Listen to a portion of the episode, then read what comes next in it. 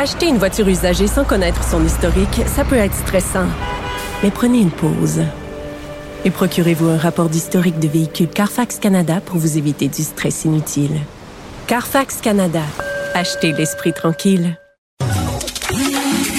Pierre Nantel. C'est peut-être pas le Nantel le plus drôle au Québec, mais c'est le plus crédible pour parler de politique. Vous écoutez Pierre Nantel, Cube Radio. J'en parlais tout à l'heure et euh, sera disponible aujourd'hui sur le Club Illico. Affronter l'inconnu, un documentaire bouleversant et très, très touchant sur ce qu'on a vécu comme société. Euh, on va en parler tout à l'heure avec euh, la co-réalisatrice Marie-Christine Noël, journaliste évidemment, et Manu Chatagnier, vidéaste et co-réalisateur. On en écoute un extrait. On a actuellement une espèce d'armée de 8 millions et demi de personnes pour combattre le virus faut comme se résoudre à l'idée que c'est chez nous puis qu'il faut affronter ça. Ça, c'est la zone condamnée. Il y a des conséquences aux choix qu'on a faits avant. Puis là, on les vit, puis en plus, il y a des vies en jeu. Alors, on en parle avec euh, la journaliste et co-réalisatrice Marie-Christine Noël et Manu Chatagnier, vidéaste et co-réalisateur. Bonjour à vous deux. Bonjour. Je dois vous féliciter. J'ai été euh, très, très, très touché par ce film euh, qui vraiment euh, est un, un, récit poignant de ce que nous avons traversé en groupe comme collectivité. C'est quand même pas votre votre premier ouvrage ensemble tous les deux. Marie-Christine, vous êtes vous avez fait plusieurs enquêtes sur des sujets touchants au niveau de la santé. Qu'est-ce qui vous a motivé à aller vers comment avez-vous entrepris cette démarche-là? Au tout début Vous saviez que vous allez faire un documentaire qui s'échelonnait sur autant de semaines? Ben, on le savait pas, euh, et c'est pour ça que ça porte le titre de Affronter l'inconnu, parce que même nous, on était dans l'inconnu. Hein. Hmm. Quand ça a débuté euh, le 13 mars, où Mani et un autre caméraman sont allés sur le terrain, on savait pas jusqu'où ça irait. On savait pas non plus combien de temps ça prendrait pour réaliser ce documentaire-là. On n'avait pas d'échéance. Vous l'avez dit, on a déjà fait des documentaires. On le sait environ qu'on pourrait faire une enquête pendant deux ou trois mois, qu'on a certains éléments, mais avec la pandémie, on ne le savait pas. Euh, on savait pas quand on allait s'arrêter. Euh, on savait pas jusqu'où on irait à, suivre des personnages. Euh, puis je suis contente que, que vous ayez aimé le, le, le, documentaire parce que oui, c'est touchant. Puis oui, on voulait montrer les protagonistes, les gens du Québec là, qui ont vraiment fait la différence pendant cette pandémie-là. Euh, donc oui, on savait pas. Puis euh, Mani est vraiment allé sur le terrain le 13 mars pour prendre un peu le pouls sur le terrain. Euh, puis c'est là qu'on a vu qu'il y avait vraiment quelque chose à faire, puis qu'il y avait des personnages à suivre là. Mais Manu, vous avez donc dès le premier moment de tournage euh, identifié des, des, témoignages, parce que c'est ça la grande richesse de votre documentaire, c'est de suivre différents personnages pendant pendant tout ce temps-là. Est-ce que dès le premier jour, vous avez trouvé les premiers personnages de, de votre documentaire? Euh, mais en fait, la première journée qu'on est parti, ça a été un peu l'instinct de suivre un peu ce qui se disait euh, dans les conférences de presse. Donc, on, on était le go, on voyait un peu où la, ça brassait avec les premiers. Les premiers tournages ont été à l'épicerie, je me souviens, le 13 mars. Euh, le 14 mars, je me souviens, on à l'aéroport parce que c'est là que ça, ça se passait. Mm-hmm. C'est un peu les premières minutes du documentaire où les comme trois, quatre premiers jours, on, on suit beaucoup l'actualité. C'est plus vers après qu'on a trouvé nos personnages, mais le, le 13 mars, je me souviens avoir dressé une liste de une liste d'intervenants ou pas tant d'intervenants, mais de, de, de, de, de gens de différents milieux de travail.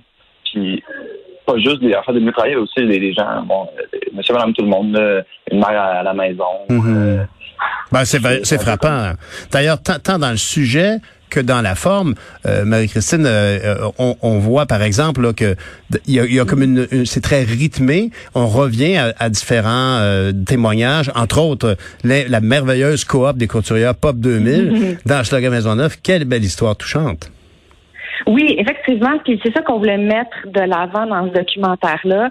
Ce sont des personnages très forts qui, qui nous ressemblent. Ça, c'était très important. Des travailleurs, pas juste de la santé, mais des travailleurs d'un peu partout. Les couturières, là, des couturières, ça fait longtemps qu'on n'a pas parlé de couturières. Eh oui. Et elles étaient, elles, elles sont au cœur de cette pandémie, de cette première vague-là. Ça, c'est important parce que la deuxième vague, il y a une possible deuxième vague. Il faut se souvenir de ces travailleurs-là. Il faut se souvenir de tout le chemin parcouru avant. Et les, et les couturières, c'est vraiment une belle histoire. C'est une cohorte de quatre couturières, imaginez, qui en quelques jours seulement a trouvé 4500 autres couturières à la maison pour fabriquer plus de 350 000 masques. Les gouvernements, les établissements de santé téléphonaient à Camille, la cofondatrice, pour avoir des masques le plus rapidement possible. Donc, pendant ce documentaire-là, on voit, pendant trois mois, là, on, on demande une centaine, des milliers, centaines de milliers de masques. Et c'est assez impressionnant de les voir travailler aussi rapidement, aussi fort, tous ensemble.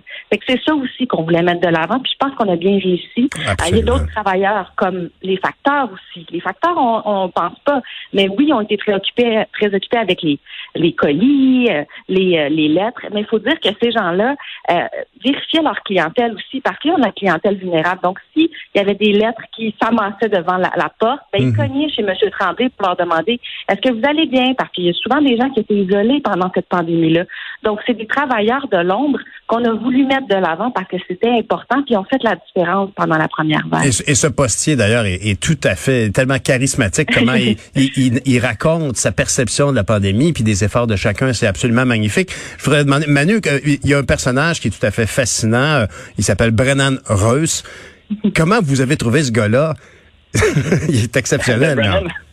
Brennan, c'était particulier parce que, ben, sans avec ça, tu vois, il y, a, des gens qui, la Christine a fait un, énorme travail de, de recherche pour trouver ces gens-là. Brennan, ça, nous, est- tombé dessus. On est allé à, la clinique de don de sang, puis euh, en arrivant là, on n'avait pas l'intention de, de, de suivre ce gars-là. Donc, on arrive là, on se met à parler du monde là-bas, puis écoute, il se met à nous jaser, puis on, on sent tout de suite une espèce de, de... Il y avait une grande empathie, ce gars-là. C'était Je trouvais que ça- ça- Mhm. son trait de caractère qui sortait beaucoup. C'est un gars qui avait perdu sa job cuisinier, puis un de ses premiers euh, réflexes a été de faire, ben écoute, on, on a besoin de sang, mais je vais aller en donner. Fait qu'on a fait, ah, écoute, il, il fitait parfaitement dans le- l'esprit qu'on voulait amener. Euh, Ah, c'est un personnage, euh. C'est un personnage cinématographique fantastique. Je veux dire, c'est, c'est loin d'être un gars fortuné, juste avoir sa voiture, on va tout de suite. Et malgré tout, c'est le plus généreux de tous. On a vu aussi un, un personnage fantastique, M. Saad, un, un nouveau Québécois qui arrive de Syrie, qui s'est fendu en huit pour importer des masques. Il est livré à l'hôpital Douglas, un hôpital dont on parle peu. Puis malheureusement, on sait tous à quel point ça nous a touché au niveau psychologique, cette histoire, Marie-Christine. Oui, euh, l'hôpital Douglas, mais aussi les CHSLD, euh, euh, les, les résidences pour personnes âgées, on en parle. Ça, c'était très important. Euh, Monsieur Saad aussi, euh, c'était important de, de le mettre parce que avec son collègue, il a travaillé tellement fort pendant plusieurs jours, même que plusieurs paliers de, de gouvernement, là, dont le, le fédéral puis le provincial en a parlé, euh, parce que ils se sont, comme vous dites, fendus en quatre pour trouver ces masques-là. Ben oui. Euh, pour, pour Brennan, il était parfait aussi parce que c'est un gars qui, est- qui est sur la PCU encore et comme plusieurs Québécois aussi qui ont perdu leur travail. Donc, c'est vraiment des travailleurs et, et des gens comme nous, comme les Québécois. Fait que ça, ça, et comme ça, il fallait en parler, il fallait les montrer Ben oui. parce que c'est eux le Québec. tu sais. Mais vos personnages, en tout cas, sont tous touchants. Puis je, je tiens à, à donner un ensemble, une vue d'ensemble du documentaire, parce que honnêtement, je pense que tous les Québécois, toutes les Québécoises ont intérêt à voir ce film pour se rappeler les efforts que nous avons tous faits et que nous devons continuer de faire actuellement. Euh, euh, je- le film est, est très bien bâti, agréable à écouter. Euh, la chronologie des événements, quand vous m'avez dit tout à l'heure que vous avez commencé évidemment avec les points de presse, puis vous êtes allé à l'aéroport, c'est ça bien évidemment qui est la trame rythmique. Une- chose est aussi qui est très très touchante, c'est les interventions permanentes de la, la, la, la fille euh, du co-réalisateur. Donc c'est votre fille à vous, Manu, qu'on voit constamment. Oui. Elle est très Oui, touchante. c'est ma fille. ouais, écoutez, ben, je, je voulais montrer le point de vue d'un, jeune enfant, parce que je voyais, bon, je, je voyais chez nous que ça, ça changeait drastiquement la, la dynamique dans la maison, puis à un moment donné, euh, trouvé, c'était impossible d'aller tourner chez quelqu'un, euh, c'est les, tout, tout nous amenait à, à rester chez nous, fait que Mhm. dit, bon, à un moment donné, je suis pas quelqu'un qui aime d'habitude se filmer ou mettre ma vie devant la caméra, mais là, j'ai, j'ai trouvé une façon agréable de le faire en, en respectant aussi euh, ma blonde puis tout ça là-dedans. Ben oui, ben en tout cas, euh, c'est vraiment, c'est très très réussi et, et- et autant au niveau de la substance que de la forme, euh, vous avez euh, vraiment réussi aussi à, à démontrer toute l'ampleur de la situation, même au niveau scientifique. Vous avez le docteur Finzi Mhm. avec son exemple très, très parlant pour la, la clé, la serrure. On parle ici donc de, de qu'est-ce qui va faire, qu'est-ce qui va fonctionner pour créer un médicament ou un vaccin. Oui, ça c'est important. Il faut parler beaucoup de la recherche parce que bon, on a mis beaucoup d'argent sur la recherche. Euh, on on s'attend aussi à trouver euh, un vaccin, mais aussi à trouver une façon là de, de, de pouvoir comme enrayer cette pandémie-là. Il y a aussi tous les travailleurs de la santé qu'on a mis de l'avant. Ça aussi, il faut en parler parce qu'on sait que les CHSLD, les résidences ont été très, très touchés. Donc, les infirmières aussi, on en parle, les, les, les, préposés aux bénéficiaires. faut le dire, hein, les préposés aux bénéficiaires, les gens qui travaillent dans c'est des gens qui, qui gagnent pas beaucoup d'argent hein, dans la vie. Les couturières, et c'est et c'est eux qu'on met de l'avant parce qu'ils ont fait toute la différence pendant la pandémie. Puis ça, il va falloir qu'on s'en souvienne. Parce que c'est, oui, un devoir de mémoire, comme je disais, pour pour euh, plus tard, quand on va regarder ça dans un an ou deux, dans six mois, on va faire Ah Mhm. oui, c'est vrai, on a passé à travers ça, mais c'est aussi un devoir de penser à ces travailleurs-là qui ont fait toute la différence. Ça, c'est très important. Ben, En tout cas, ce qui est certain, c'est que vous, d'ailleurs, vous, vous c'est un peu comme le, le, le- point d'orgue du film quand euh, Valérie Plante et quand euh, François Legault vont chez les couturières, puis c'est vraiment, on, Mm. on, on embarque avec vous dans cette célébration euh, de ce beau succès qu'on espère qu'il va perdurer, comme vous dites, au niveau d'une coopérative dans Schlager Maisonneuve avec des couturières, un métier qu'on avait tendance à oublier. Vous avez vraiment toutes mes félicitations. Si, si, si malheureusement, si on, on peut pas le faire, mais si on avait un festival du documentaire, puis qu'on avait une très grande salle à l'Impérial, on voudrait projeter ce film-là en invitant d'honneur tous ces gens-là, tous ces, ces héros de l'inconnu euh, qui nous ont tant protégés. Euh, félicitations à vous deux. Félicitations aussi pour la, la, la, le choix de musique euh, de Foisy, euh, tout en délicatesse puis en vulnérabilité. C'est vraiment du bon cinéma documentaire euh, à voir sur Illico. Un grand merci. Merci beaucoup, Marie-Christine et Manu. Merci de nous avoir reçus vraiment. Merci à vous. Marie-Christine Noël, journaliste et co-réalisatrice, et Manu Châtaignier, vidéaste et co-réalisateur, pour ce merveilleux film qu'on peut voir sur Illico, Affronter l'inconnu.